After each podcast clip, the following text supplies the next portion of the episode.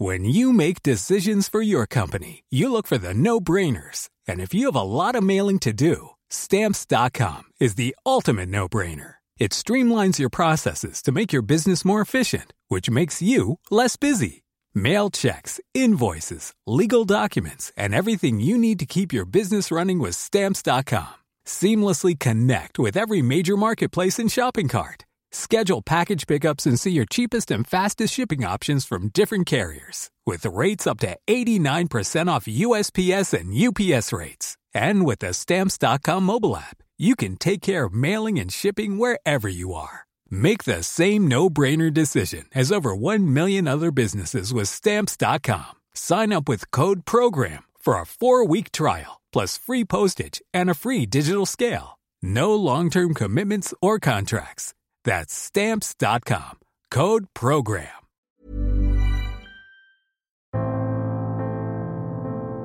Mes chers camarades, bien le bonjour. Le 15 avril 1912 se déroule l'une des plus célèbres tragédies de l'histoire. Le Titanic sombre dans les eaux glacées de l'Atlantique Nord, emportant avec lui 1500 personnes. Une énorme vague d'émotions ébranle le monde entier si bien qu'on ne compte plus le nombre de films, de documentaires, de livres, de séries télévisées et même de jeux vidéo qui font référence à ce drame. La confiance absolue de l'humain envers sa technologie est fortement ébranlée. Le navire insubmersible, submergé? Mais est-ce que c'est si vrai que ça? Est-ce que lorsque vous prenez un train, un bateau ou un avion, vous avez vraiment conscience des contraintes et des risques que ça suppose? Aujourd'hui, on va voir quelques lois qui ont été changées après le naufrage du Titanic et quelques mauvaises habitudes qui sont restées exactement les mêmes. Alors, a-t-on réellement retenu la leçon? Ladies and gentlemen, the story you're about to hear is true. En 1912, la construction de paquebots est en plein essor. Ces vaisseaux sont toujours plus imposants, sûrs et confortables.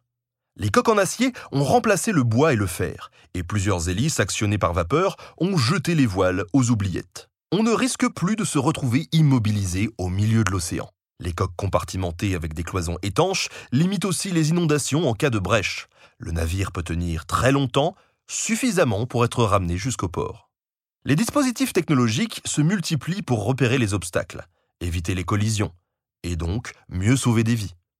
Et enfin, la télégraphie sans fil qui équipe les navires à partir de 1900 change la donne. Ceux-ci ne sont plus vraiment isolés en mer. Ils peuvent se contacter mutuellement, se signaler des obstacles, s'appeler à l'aide. À peine quelques années auparavant, un navire en détresse ne pouvait compter que sur la chance pour être secouru à temps. C'est dans ce contexte que les excellents chantiers Harland Wolff de Belfast fournissent à la compagnie de la White Star Line un fleuron de la technologie, le Titanic. Pour comprendre ce que ça représente, imaginez qu'en 1912, le capitaine du Titanic avait plus de 60 ans. Dans sa carrière, il avait commencé sur des voiliers. Puis, il a vu des bateaux de plus en plus gros, rapides et solides. Et enfin, le Titanic, dix fois plus gros que le tout premier navire qu'il avait commandé, qui était pourtant l'un des plus aboutis de son temps. Et il voyait, d'année en année, apparaître des technologies toujours plus rassurantes et révolutionnaires. De quoi être confiant. Peut-être trop. Cette confiance paraît légitime grâce à tous les progrès qu'on vient de citer. En 1909, le paquebot République est éperonné par un autre navire dans le brouillard. La collision est si violente que plusieurs personnes meurent sur le coup. Le navire était très, très endommagé. Et pourtant, magie des compartiments étanches, le République tient presque 40 heures. Magie de la radio, les navires viennent à son secours. Magie des canaux de sauvetage, les passagers sont emmenés sur d'autres navires. À part les victimes du choc, tout le monde s'en sort indemne un miracle qui vaut à l'opérateur radio d'être célébré en héros. Autre exemple, en 1911, l'Olympique quitte le port, quand soudain, le HMS Hawk l'éperonne. C'est un croiseur de combat armé d'un éperon destiné à couler les navires ennemis. Eh bien, l'Olympique n'a que quelques brèches. Quelques semaines plus tard, il est de retour en service, comme neuf. Et l'Olympique n'est rien de moins que le navire jumeau du Titanic. Autant dire que le public a de bonnes raisons de croire que les nouveaux paquebots sont tous insubmersibles. Un qualificatif que la presse utilise fréquemment, y compris pour le Titanic. Malgré tous ses atouts, le Titanic, navire le plus perfectionné de son temps, a coulé en à peine trois petites heures. Comment? Pourquoi? Beaucoup de facteurs entrent en compte. La radio a bien sûr joué son rôle. Grâce à elle, plusieurs navires signalent au Titanic des icebergs sur sa route. Les messages sont transmis aux officiers, mais pas tous. Les opérateurs ont un trafic trop important à gérer. Mais ça ne change rien, le capitaine et les officiers savent qu'ils approchent d'une zone dangereuse. Pourtant, lorsqu'ils heurtent l'iceberg, le Titanic file à une vitesse trop élevée. 21 ou 22 nœuds. On reste tout de même bien en dessous des recordman du moment qui traversaient l'Atlantique à une moyenne de 26 nœuds, soit environ 48 km/h.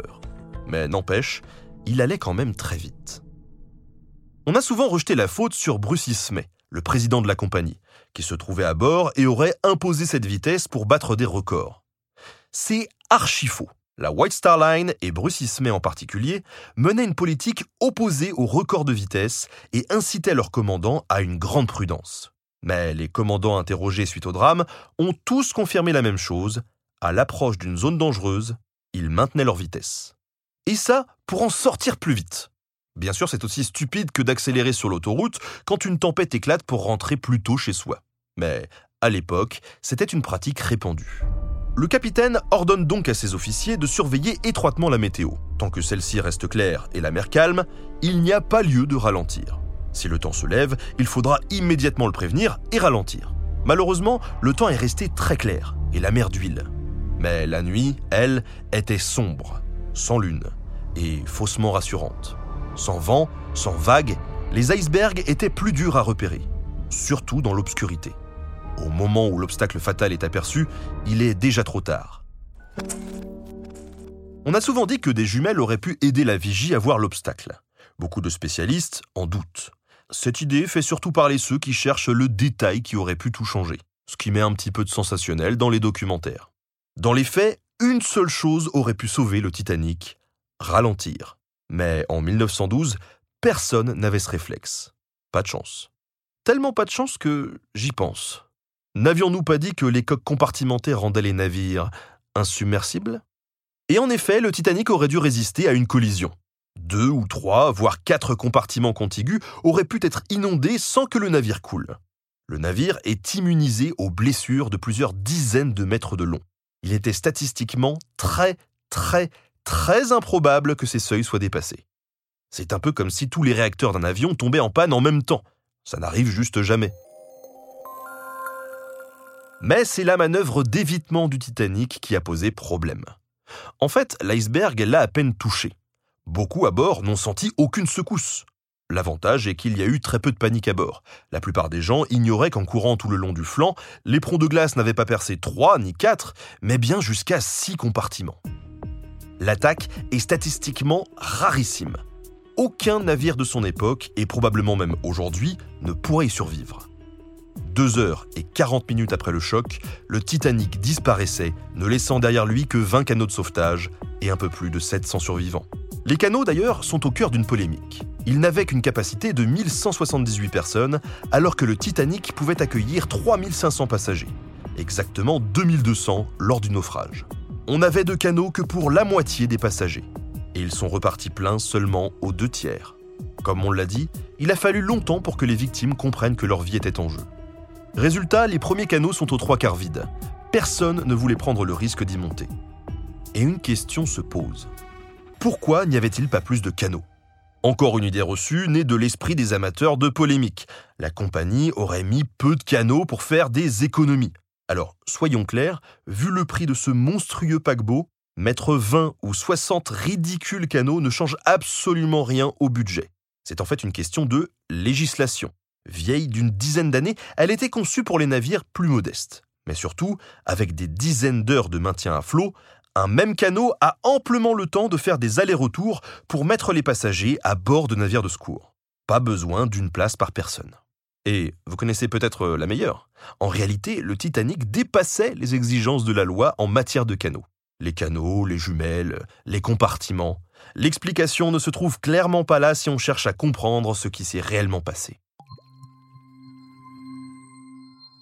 Le naufrage du Titanic a provoqué une remise en question totale des normes de l'époque.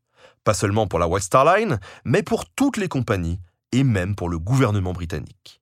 Deux enquêtes parallèles furent lancées par le Sénat américain et le tribunal des naufrages britanniques. Les milliers de pages de témoignages sont aujourd'hui accessibles sur Internet. Survivants, passagers ou membres d'équipage, mais aussi divers capitaines, dirigeants de compagnie et architectes navals, participèrent à ce gigantesque dossier. Le but Créer des recommandations utiles à l'avenir de la navigation. Première recommandation, Bruce Ismay décide que plus aucun navire de ses compagnies ne quittera le port sans que chaque passager et membre d'équipage ait une place dans un canot. Le manque à gagner est grand, il faut renoncer à remplir certains navires. Mais ça semble tellement logique que bien vite les autres compagnies emboîtent le pas. D'ailleurs, après ce drame, qui aurait voulu s'embarquer sur un navire manquant de canaux Mais on l'a dit, c'est un faux problème. Plus de canaux n'aurait rien changé. D'ailleurs, l'équipage a galéré à en utiliser 20 d'un coup. Les deux derniers ont fini à l'eau. On peut même se dire qu'avec plus de canaux, les passagers auraient été encore moins pressés. Déjà pas très remplis, les premiers seraient alors carrément repartis à vide. En résumé, avoir sur le papier les moyens de sauver tout le monde ne signifie pas que la pratique suivra derrière. Le meilleur plan d'évacuation ne sert à rien si personne ne l'applique. Deuxième recommandation, disposer de normes de sécurité universelles. Sur ce plan, la loi a eu beaucoup de mal à évoluer. En 1912, une convention régule l'usage de la télégraphie en cas d'urgence pour qu'on arrête de partir dans tous les sens. Puis, en 1914, la Grande Convention SOLAS réunit toutes les grandes puissances maritimes pour adapter les lois de sécurité maritime. Mais à la fin de l'année, les pays signataires sont trop occupés à se faire la guerre. C'est donc seulement en 1920 que la Convention internationale est enfin ratifiée. Troisième recommandation, la vitesse. En cas de danger, tout capitaine doit absolument ralentir. Le problème, c'est que cette troisième directive n'est jamais prise en compte. Pire, la course à la vitesse ne cesse d'accélérer. Le Titanic voguait à 22 nœuds. 20 ans plus tard, le Normandie montait à 30. Et dans les années 1950, le United States filait jusqu'à 38. Le Titanic traversait l'Atlantique en 7 jours et le United States en seulement 3 jours et demi. Dans la catégorie ralentissement, on est d'accord qu'on a vu mieux. C'est tout bête, la clientèle désire avant tout arriver le plus tôt possible à destination. Et comme l'évolution technologique ne cesse de renforcer la confiance dans les navires, on continue de traverser l'Atlantique toujours plus vite, en partant du principe que la technologie éliminera tout danger. Et en cas d'incident, eh bien, c'est la faute du capitaine qui aurait pu prendre plus de précautions. Mais attendez, la technologie qui élimine le danger. Est-ce que ce n'est pas exactement cette logique toute pourrie qui a causé le naufrage? Effectivement, c'est la clé du problème. La technologie doit composer avec le facteur humain. En fait, le commandant est un peu piégé. Il doit mesurer un risque avant le drame. Mais si aucun drame n'a lieu, il doit aussi justifier sa décision après coup. Mettez-vous un peu à la place d'Edward Smith, le capitaine du Titanic. En présence d'iceberg, la sagesse suggère de ralentir, voire d'arrêter pour la nuit. S'il fait ça, on arrive à bon port mais avec une bonne journée de retard. Les passagers, inconscients du danger de mort auquel ils viennent d'échapper, n'ont vu qu'une chose, le retard accumulé. Et ils déposent plainte en masse. Avouez, ça vous est déjà arrivé d'être bloqué dans un train SNCF, arrêté pour une durée indéterminée pour de mystérieuses raisons de sécurité. Et là, c'est quasi automatique, tout le monde se met à râler. Mais peut-être que sans que vous le sachiez, des mesures sont en cours pour éviter un drame affreux comme la cinquantaine de morts de la gare de Lyon en 1988. La SNCF peut prendre tout son temps, parce que de toute façon, elle n'a pas de concurrence, donc la sécurité prime. Mais pour les compagnies maritimes de l'époque, l'enjeu était très différent.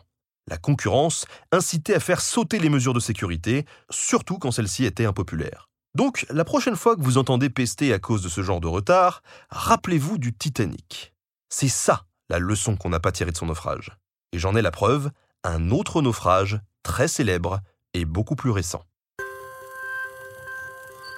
En 2012, pile poil un siècle après le naufrage du Titanic, c'est au tour du Costa Concordia de sombrer. Le 13 janvier, sous le commandement de Francesco paquebot, ce paquebot de croisière de 114 000 tonneaux, plus de deux fois le Titanic, avec plus de 4200 personnes à bord, longe la côte toscane et fait une manœuvre connue, l'incino, la révérence en italien. Ça consiste à passer très près des côtes pour la plus grande satisfaction des habitants. Cette pratique, aussi nommée sail by salute, est très fréquente pour les gros paquebots de croisière car elle génère une bonne publicité. Les compagnies sont officiellement très discrètes à son sujet, elles ne l'encouragent pas ouvertement. Mais elles sont loin de la condamner, alors que l'inchino est assez dangereux. Mais comme autrefois, c'est la satisfaction du public qui prime. Ou qui sait, peut-être qu'avec un bateau haut comme un immeuble de 11 étages, on a tout simplement affaire au syndrome du kéké avec sa grosse voiture qui veut se la péter Hmm Qui sait Le capitaine Chetino avait déjà effectué sa révérence près de l'île de Giglio quelques mois auparavant. Mais ce jour-là, les choses se passèrent mal. Le navire heurta des rochers avant de commencer à perdre l'équilibre jusqu'à totalement chavirer. Les images sont impressionnantes, tout autant que les scènes de panique qui éclatèrent instantanément. Chetino lui-même quitta le navire prématurément alors que plusieurs centaines de passagers étaient encore à bord. Et, paniqué, il refusa de remonter malgré les ordres. Il est alors devenu l'homme le plus détesté d'Italie, tandis que la phrase Vada a Bordeaux, caso retourne à bord, bordel, hurlé par le commandant des gardes-côtes, est devenu un véritable mème en Italie. Le bilan du drame est terrible, avec un total de 32 morts. Et pourtant, le pire a probablement été évité. Avec l'inclinaison du navire et le chaos qui régnait, seulement 32 victimes sur 4000 passagers, ça tient du miracle. Le coupable tout désigné est le capitaine Chetino. Auteur de la manœuvre dangereuse, on voit en lui une véritable caricature de l'italien. On se moque de lui parce qu'il entretenait même sa maîtresse à bord, et on le traite de lâche pour avoir abandonné son bâtiment. Il purge désormais une peine de 16 ans de prison. Mais est-ce que cette sanction, évidemment jugée trop faible par les familles des victimes, ne manque pas totalement sa cible Si Chetino a fait une manœuvre hasardeuse, que dire de la compagnie Costa Croisière qui était au courant de cette pratique, qui ne l'a jamais sanctionnée et l'a peut-être même discrètement encouragée? Comme d'autres compagnies, elle a aussi tendance à aller chercher la main-d'œuvre la moins chère possible, si bien qu'une bonne partie de l'équipage ne parlait même pas italien, la langue d'usage pour les manœuvres à bord. À cause de ça, l'évacuation a été un véritable enfer.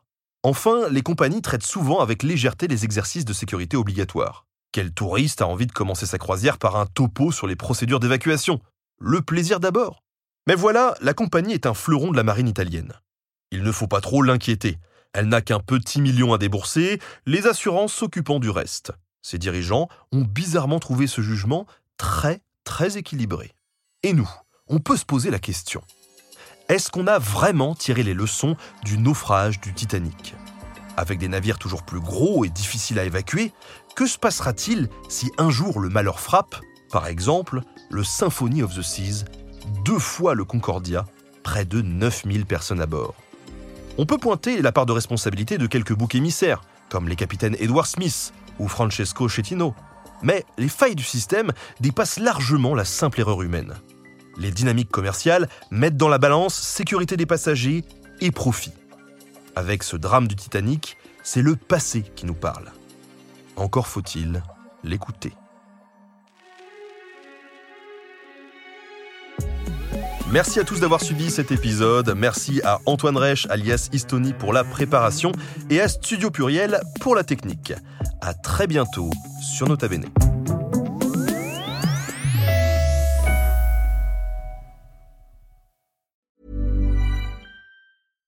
Mom deserves the best, and there's no better place to shop for Mother's Day than Whole Foods Market. They're your destination for unbeatable savings, from premium gifts to show-stopping flowers and irresistible desserts. Start by saving 33% with Prime on all body care and candles. Then get a 15-stem bunch of tulips for just $9.99 each with Prime. Round out Mom's menu with festive rosé, irresistible berry chantilly cake, and more special treats. Come celebrate Mother's Day at Whole Foods Market.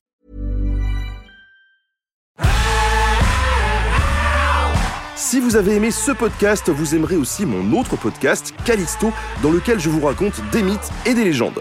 En attendant que vous nous suiviez sur Castbox, Apple Podcast, Podcast Addict ou toute autre plateforme qui propose cette fonction, n'hésitez pas à vous abonner. Vous pouvez même nous laisser une note et, soyons fous, un petit commentaire, je le lirai avec plaisir.